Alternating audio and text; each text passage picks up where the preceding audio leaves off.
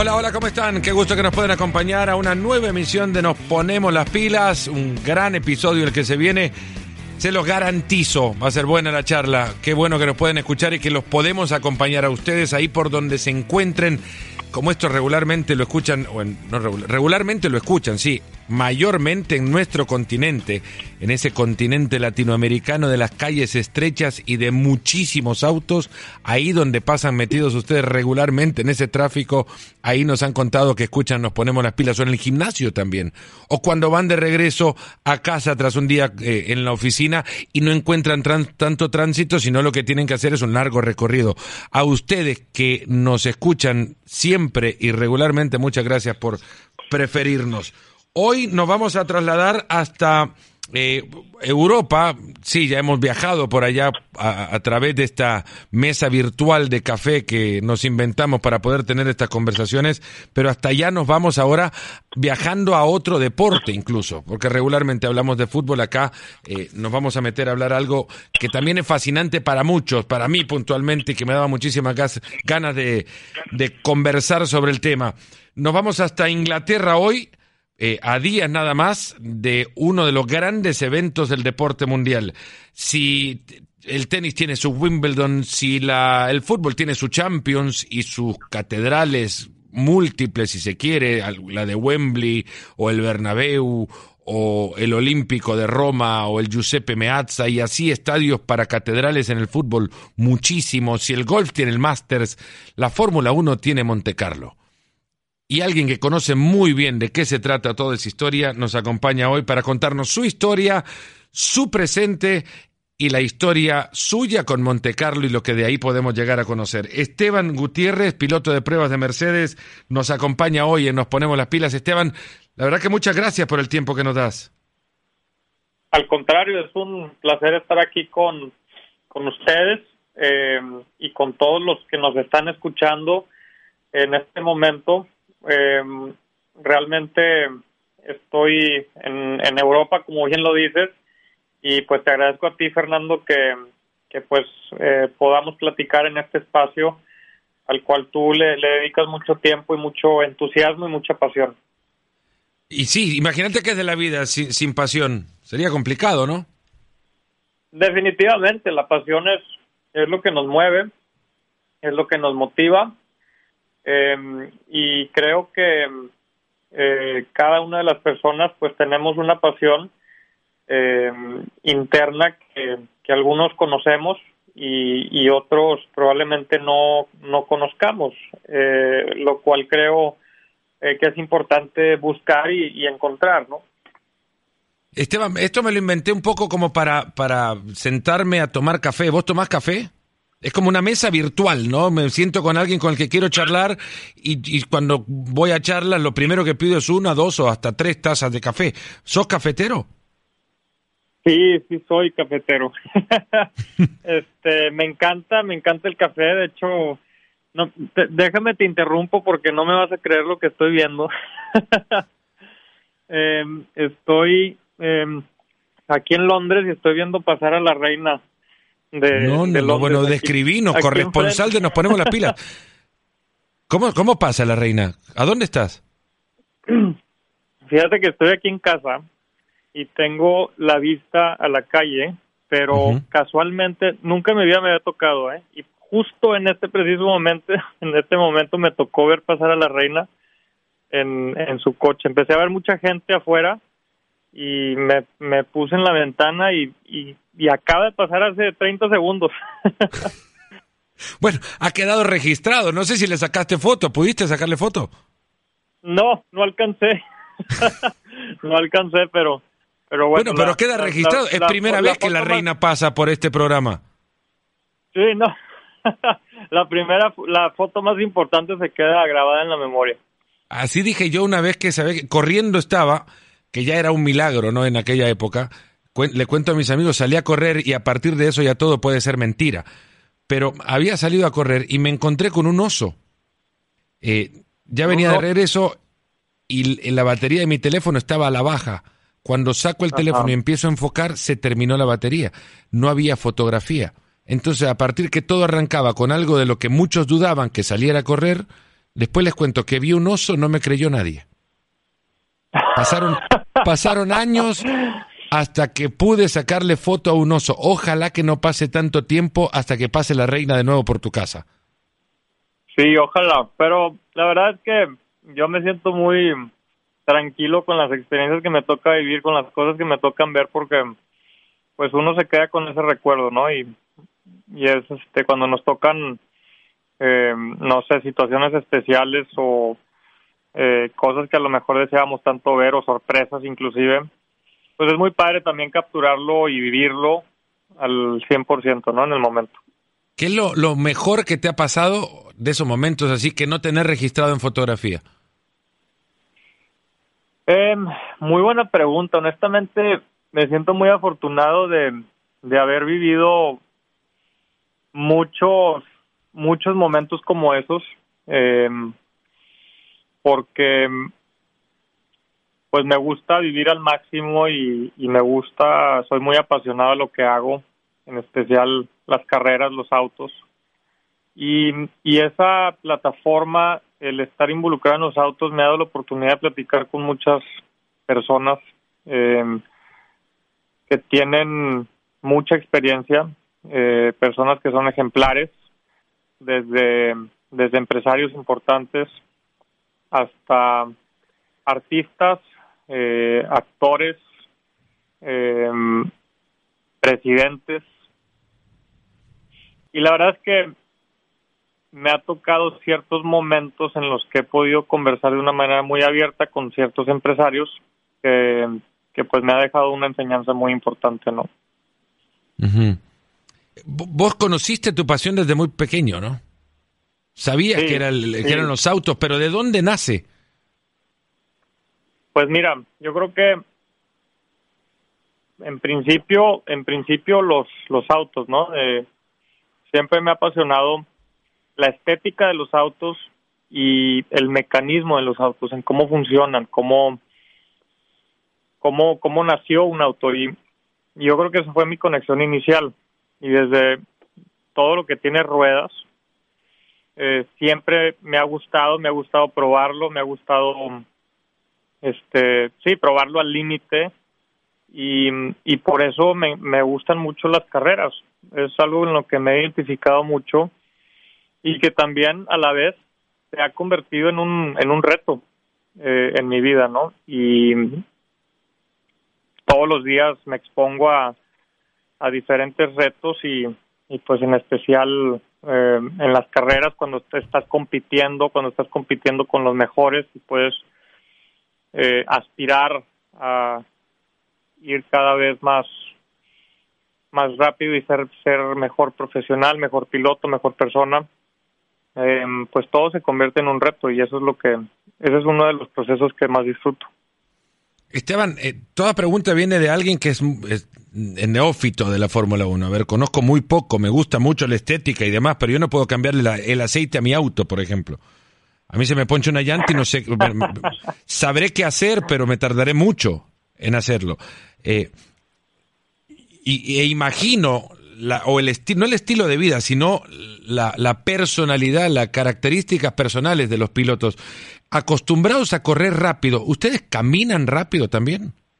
¿O se la toman con más Eh. calma? Porque Usain Bolt, por ejemplo, eh, se puede correr 100 metros en 10 segundos, pero si les pedís que llegue a una distancia de 100 metros, lo llamás para tomarse un café, se puede tardar minutos en llegar.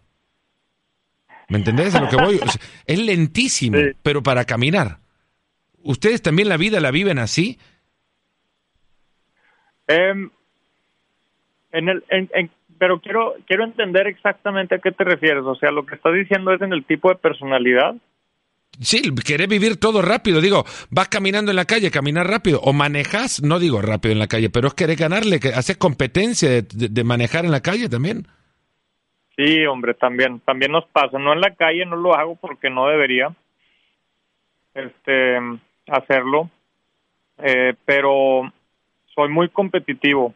Soy muy competitivo y y muy perfeccionista. Cuando las cosas no me salen o no salen como como yo quería que salgan o, o, bajo mi control, eh, como yo lo visualizo, como, me lo imagino. Eh, es algo que me cuesta mucho aceptar o tolerar, ¿no?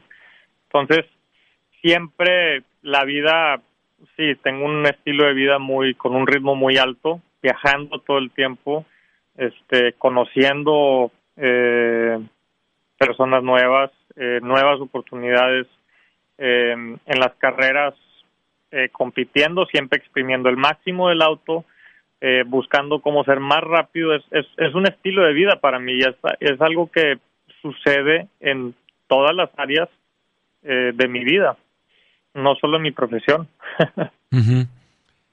Sos competitivo por naturaleza, o sea, vas un, un vas caminando a un aeropuerto y le querés ganar a, los que van adelante. Ah, definitivamente, definitivamente. Siempre es algo que está en la sangre, yo creo. Eh, Esteban, contanos cómo fue la primera llamada de un equipo de Fórmula 1. ¿Te cayó por sorpresa o fue un camino que estabas labrando y que al final la llamada era eh, el final de ese proceso ordenado fue una llamada sorprendente?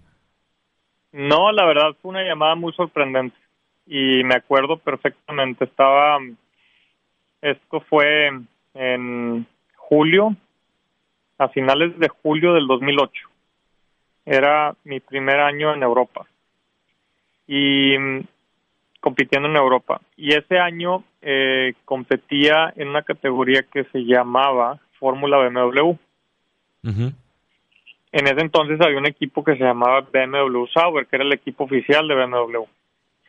Eh, yo iba liderando el campeonato y mm, recuerdo muy bien haber tenido una reunión con eh, con uno de los eh, directivos de, de BMW para un tema que no tenía nada que ver con Fórmula 1 era simplemente para conocerlo y unos meses después o inclusive semanas, creo que fue aproximadamente un mes. Estaba de vacaciones y, y me llamó eh, Mario Tyson. Mario Tyson, que es el fue el director, el team principal del equipo de MW en ese entonces. Y me llama para solicitar una reunión directamente conmigo eh, en sus oficinas en Suiza, que era donde estaba basado el, equipo y esa fue una de las, eh, por primera vez, esa fue una de las llamadas eh, que me sorprendió porque pues me llamó directamente el, el, team principal o la persona más importante en el equipo para solicitar una reunión conmigo y justo para platicar sobre mi futuro en Fórmula 1. ¿Eso te lo, te lo hizo saber en la llamada o lo intuiste? No, me lo hizo saber en la llamada eh, me dijo para platicar sobre tu futuro. Hmm. Y fue un, una persona clave en mi carrera porque él confió en mí desde que estaba muy chico, desde el principio, y, y la verdad es que en ese entonces cuando era BMW Sauber era un equipo súper importante, eh, estaban peleando los, las primeras posiciones eh, y y pues era un privilegio, ¿no? Que o un honor que, poder representar a una marca como BMW, eh, que en ese entonces eh, pues era era muy importante, ¿no? En Fórmula 1 y ahí empecé las negociaciones de una manera muy directa y él me escuchó siempre, me apoyó mucho porque pues era mi primer contrato en Fórmula 1 eh, y todo era un contrato que básicamente definía todos los años y cada, cada uno de los pasos de mi carrera hasta llegar a Fórmula 1. O sea, a partir de ahí ellos trazaron ya tu camino. Exacto, lo, lo, lo trazaron, pero lo que pasó fue que en la crisis del 2008, que sucedió, no sé, a los dos meses de haber tenido esa llamada o esa reunión, eh, eh, unos seis meses después de que sucedió eh, la crisis, BMW decide retirarse de Fórmula 1. Entonces, em, el equipo se convierte en Sauber, Fórmula Fórmula 1 eh, que era dirigido por Peter Sauer, un equipo privado que estaba batallando financieramente, em, ya sin el apoyo de BMW o sin el em, sin BMW estar involucrado en el equipo siendo dueño y eso eh, Peter decidió continuar mi contrato que BMW me había puesto, pero bajo, obviamente, bajo su mando y, y pues eso cambió mucho las cosas porque ya no era el equipo eh, que yo había firmado, ya no era la importancia a la que yo le había apostado, ¿no? Da, la sensación que el, el, asiento de un auto de Fórmula 1 es extremadamente complicado y complejo conseguir.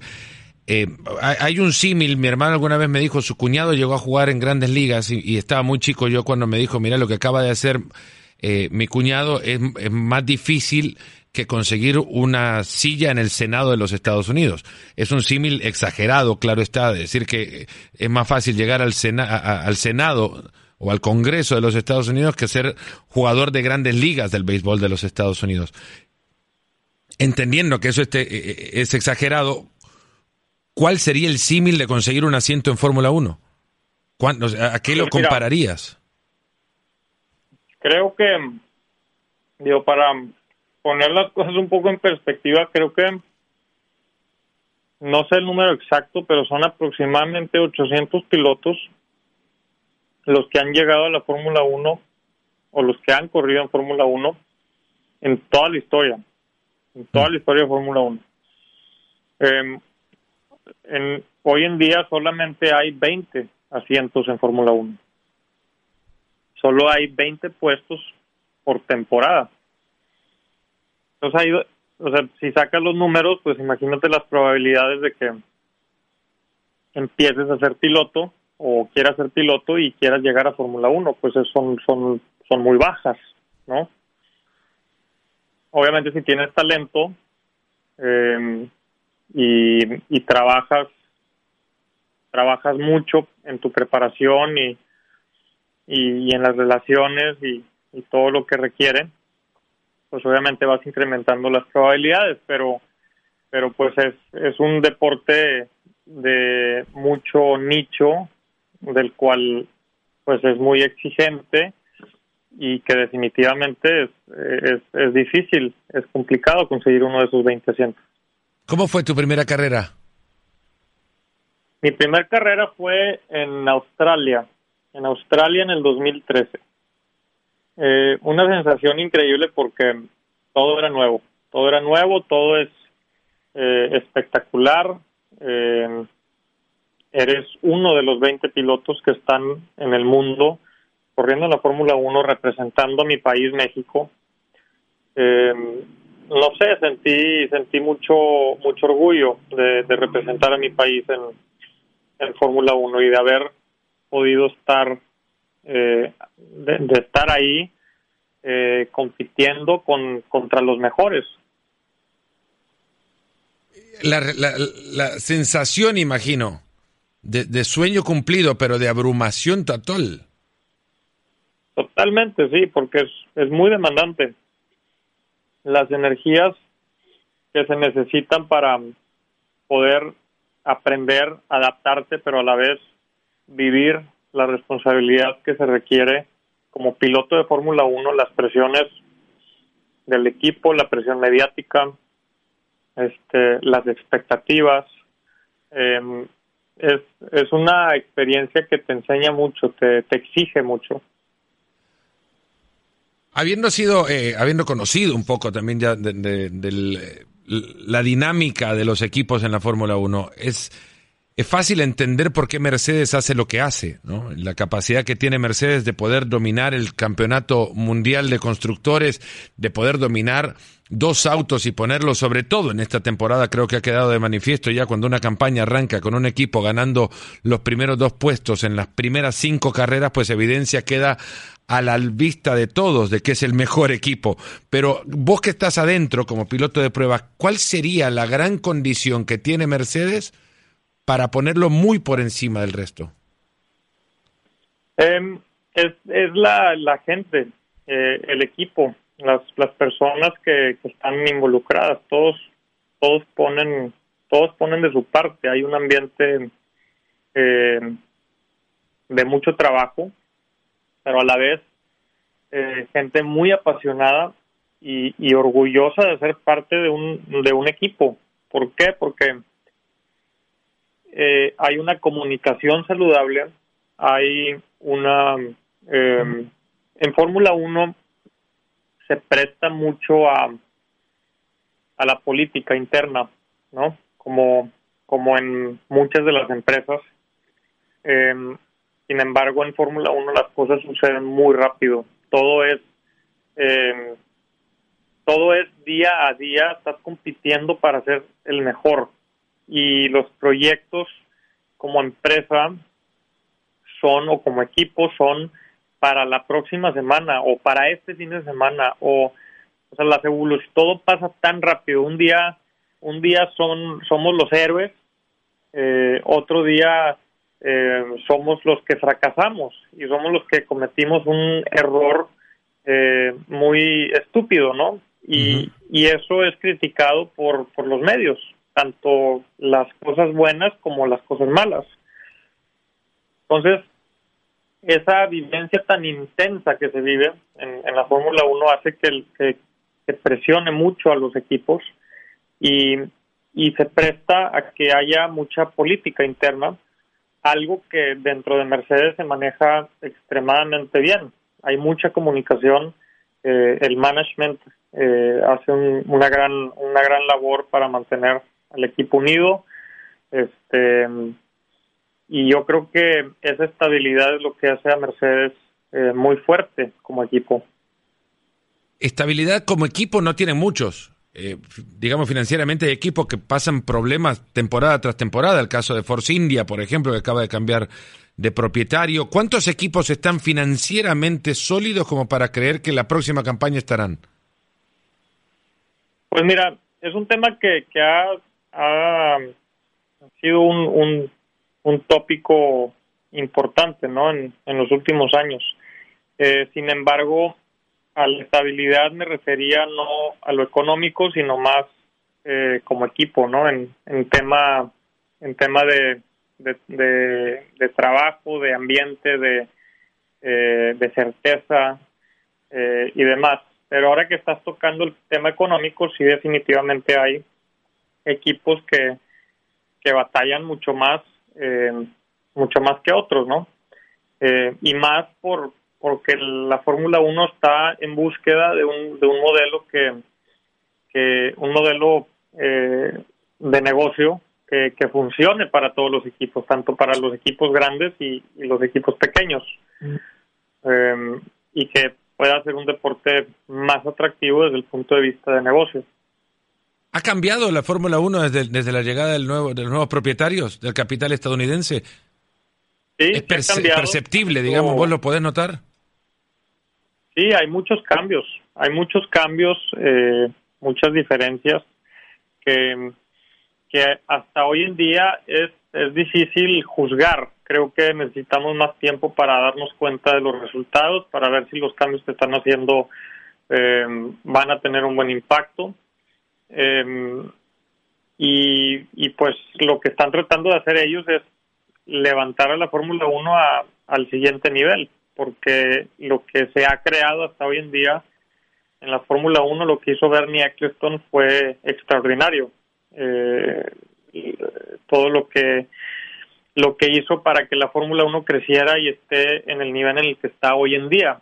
Eh, sin embargo, pues hay nuevas oportunidades y hay eh, crecimiento que todavía se puede ir dando y eso es lo que está buscando eh, Liberty Media, quienes son los dueños actuales, para poder pues llevar a la Fórmula 1 a, otro nivel.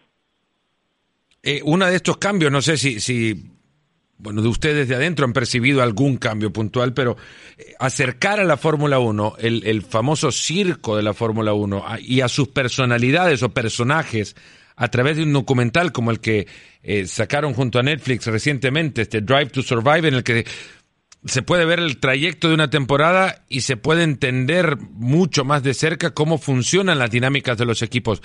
Es un mundo lleno de egos y despojado de vergüenza. Dicen las cosas como son, o como quieren decirlas, al menos sin esconder nada, ¿no?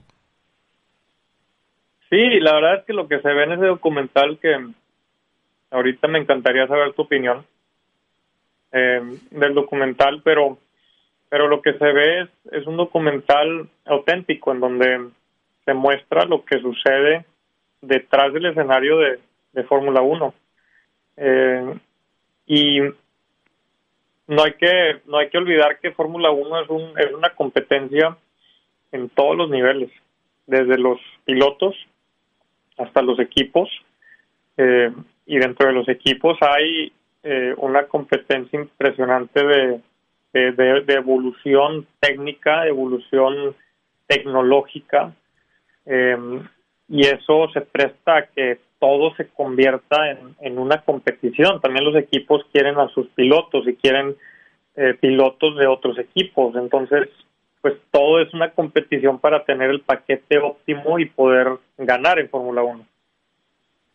Bueno, sí, mi opinión eh, te puedo dar. La, verdad, yo lo disfruté mucho por los efectos y demás, y porque es un, acceso único a un deporte eh, extremadamente difícil, al, que es extremadamente difícil de llegar con, con regularidad. Sin conocer, insisto, mucho de los personajes, la edición del mismo te obliga a crear una imagen que quizás es errónea del personaje, porque es la visión de los editores o productores del mismo. Pues a, Checo Pérez lo dejan como que si es un chico consentido que solamente está en la Fórmula 1 porque recibió asistencia económica de la familia Slim para poder llegar a, sentarse en el asiento que tiene. A, Max Verstappen también lo dejan de una forma, a Ricardo lo dejan de otra manera, poco de Mercedes se ve y de la dinámica del equipo pero en líneas generales es una manera distinta de seguir un deporte y una temporada dentro de este deporte. Creo que faltan muchas historias por contar también, aunque son bastante frontales en la manera de, contar aquellas que seleccionaron mostrar en el documental. No, definitivamente, como bien lo dices, hay muchas, hay muchas historias, em, hay mucho contenido.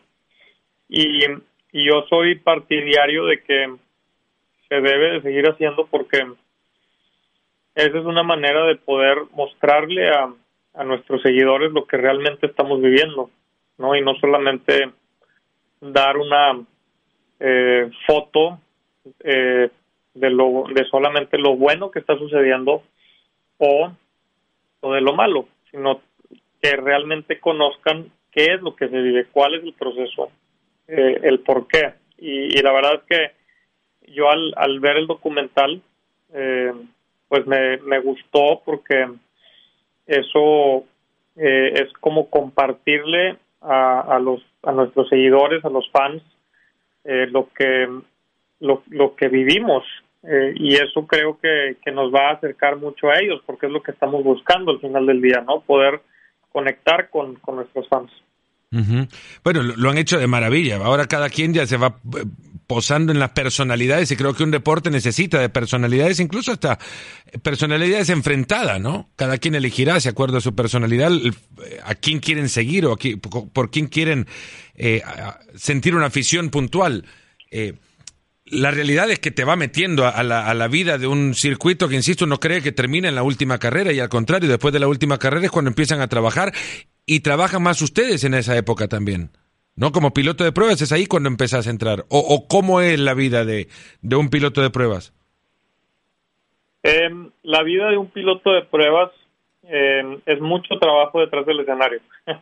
Em, estamos probando constantemente todas las evoluciones tecnológicas que, que, tenemos en el auto, eh, tanto aerodinámicas como, como mecánicas.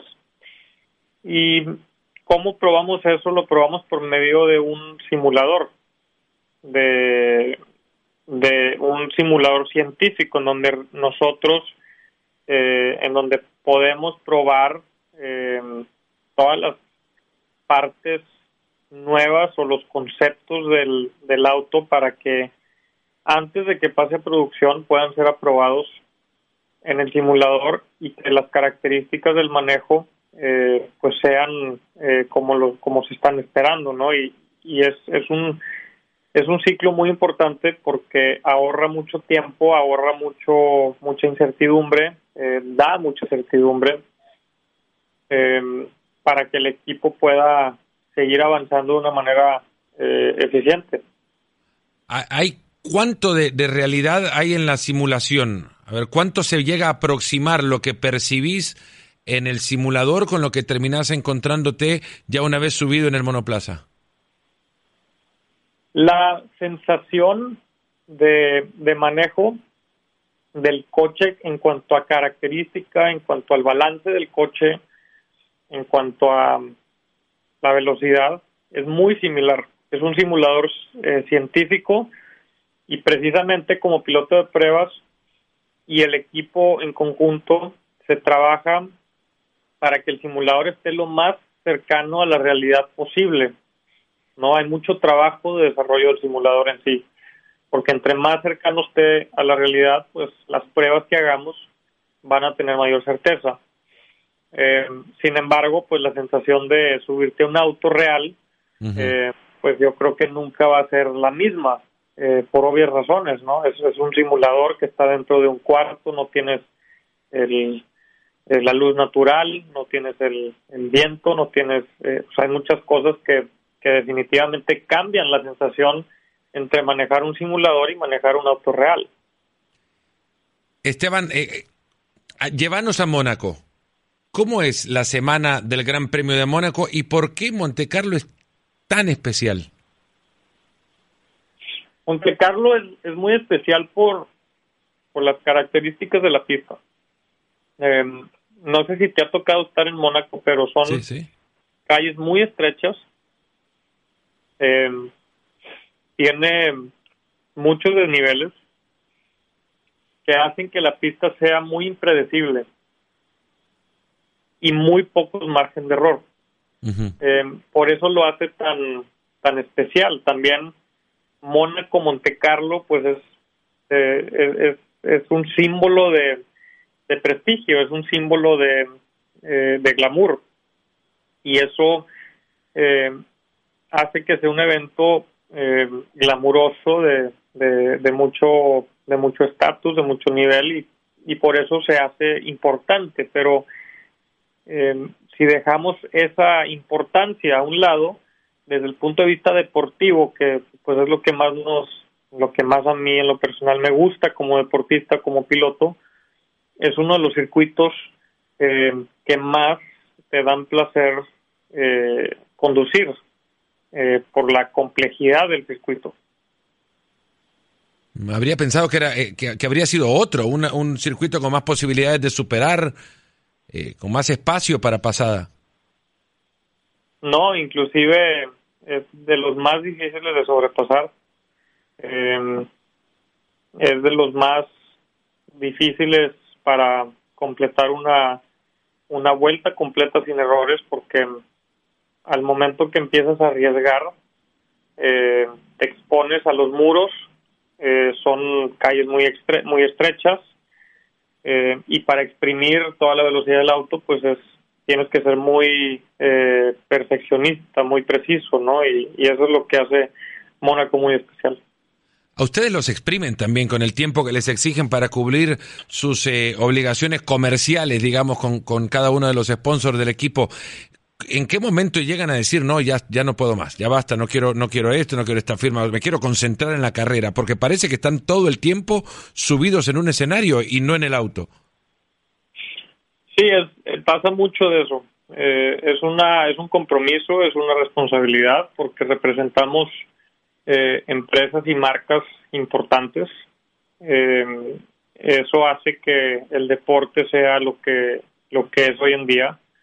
Eh, tanto los patrocinadores que están involucrados, las marcas que están involucrados y los fans también, porque queremos interactuar con los fans y para interactuar con los fans por medio de estos eventos es una de las maneras donde te puedes acercar a ellos. Eh, y, y honestamente pues sí es, es, cansado porque estás con, con toda la eh, el enfoque deportivo pero también tienes que tener mucho que dar en la parte eh, en la parte comercial eh, en los eventos. Eh, y pues para darte un ejemplo he estado los últimos 10 días he estado sin parar he estado en México he estado en Noruega ahora regresé a casa ayer en la noche mañana voy a Mónaco Después de Mónaco, el evento del fin de semana, voy a, a California, a otro evento. De California me paso a Montreal. De Montreal voy a México para otros eventos y, y no regreso a casa como hasta el 15 de junio, ¿no? Y, y no tengo fines de semana libres tampoco. Entonces, es, es un tema eh, que tiene muchos retos. Eh, es complejo y, y pero pues es parte de nuestro deporte, ¿no? Es parte de lo que tenemos que vivir como como pilotos de Fórmula 1. Mira, Esteban, seguro estoy que la reina pasa por tu casa mucho más a menudo. Lo que pasa es que nunca estás. sí. Así es difícil que la veas. eso, eso es muy buen punto, pero creo que aquí sí nos tocó mucha suerte. No creo que pase todos los días. Esto porque, bueno, eh, se, han llegado hasta acá, escucharon cómo arrancamos todo, ¿no? Porque la reina pasó enfrente de, la casa de, de, Esteban ahí en Inglaterra y, se sorprendió. Nos dijo que iba mucha gente nada más, pero la reina iba en auto o, en carruaje, ¿cómo la llevan? En, en un auto, iban en un auto. ¿Y cuántas, cuántos autos con ella? Eran dos policías por enfrente, el auto de la, de la reina y, y otros dos policías atrás. Muy bien, muy bien cuidado. No me puedo imaginar. ¿Quisieras alguna vez, alguna vez conducirle el auto a la reina? Si me dan la, la oportunidad, me gustaría subirlo en Fórmula 1. Yo creo que tiene la energía para subirse a un Fórmula 1. Sin duda. Te ha tocado llevar a muchísimos también en, auto, en, autos, en vueltas, de estas vueltas VIP que dan en los, eh, en los grandes premios. Eh, ¿A cuál es el personaje así que dijiste, no puedo creer que le voy a conducir una vuelta a este personaje? Eh, es muy buena pregunta. Eh, estuve con... He estado con, con muchos personajes. Fíjate que em, en una en una en una ocasión me tocó me tocó estar con cómo se llama el es un DJ muy famoso eh, que de hecho fue a México y, me tocó me tocó darle darle las vueltas y, y pues verle la cara de, la emoción digo pues como un DJ que, que toca enfrente de miles y miles de personas eh, viviendo esta experiencia estaba como un niño niño chiquito no eh, me llamó mucho la atención. No, no me acuerdo el nombre ahorita en, la, en la mente, pero eh, fue uno de los que tocó en el podium de, de la Ciudad de México. David Guetta, Tiesto. David Guerra, de hecho. Sí, ah, tiene razón, fue David Guerra. Imagínate, el susto que le habrás pegado también. Sí, sí, sí. La verdad es que lo disfrutamos mucho. Esteban Gutiérrez, la verdad que te agradecemos muchísimo, hemos disfrutado un montón esta charla. Éxitos en, en, lo que viene de este año y, para terminar, ¿hay una luz para sentarse en una silla de, de piloto de Fórmula 1?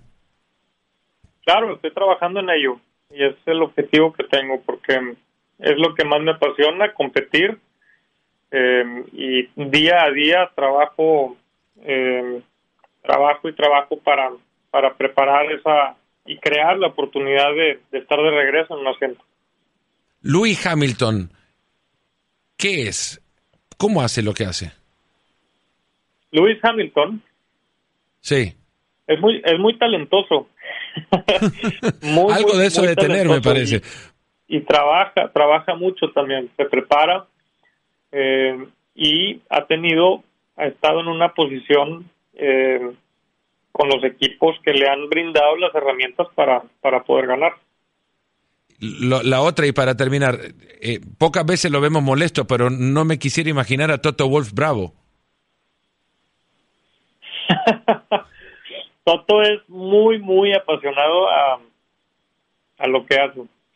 y por eso se ven las emociones en la carrera, ¿no? Cuando cuando cuando se enoja, cuando cuando cuando cuando ganamos eh, todo lo, lo expresa y eso a mí la verdad se me hace fenomenal porque una persona es capaz de expresar lo que lo que siente en el momento y, y, de una manera muy apasionada pues es es muy es muy padre no es muy bonito 25 mil piezas tiene un auto Fórmula 1 ¿es, ¿es así?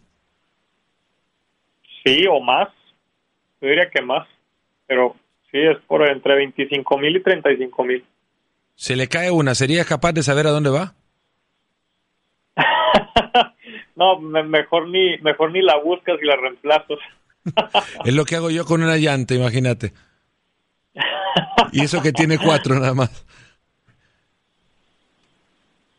Esteban, muchísimas gracias. Gracias a ustedes y gracias a ti, Fernando. Fue una plática que disfruté mucho y espero que, que, podamos hablar pronto otra vez. Sí, ojalá, ojalá que no, que no sea cuando pase la reina nada más, para que no nos distraiga. Esteban Gutiérrez nos ha atendido con un enorme placer poder charlar con uno de los mejores pilotos que ha tenido el continente latinoamericano en los últimos años, esperando que tenga su lugar algún día ahí en la en un asiento de Fórmula 1 de nuevo. Eh, así calentamos un poco esta semanita de uno de los grandes eventos del deporte, el Gran Premio de Monte Carlo. Un fuerte abrazo a todos, gracias por habernos escuchado una vez más en Nos Ponemos las Pilas. Gracias por escucharnos. Busca ESPN Deportes en iTunes y TuneIn para más podcasts.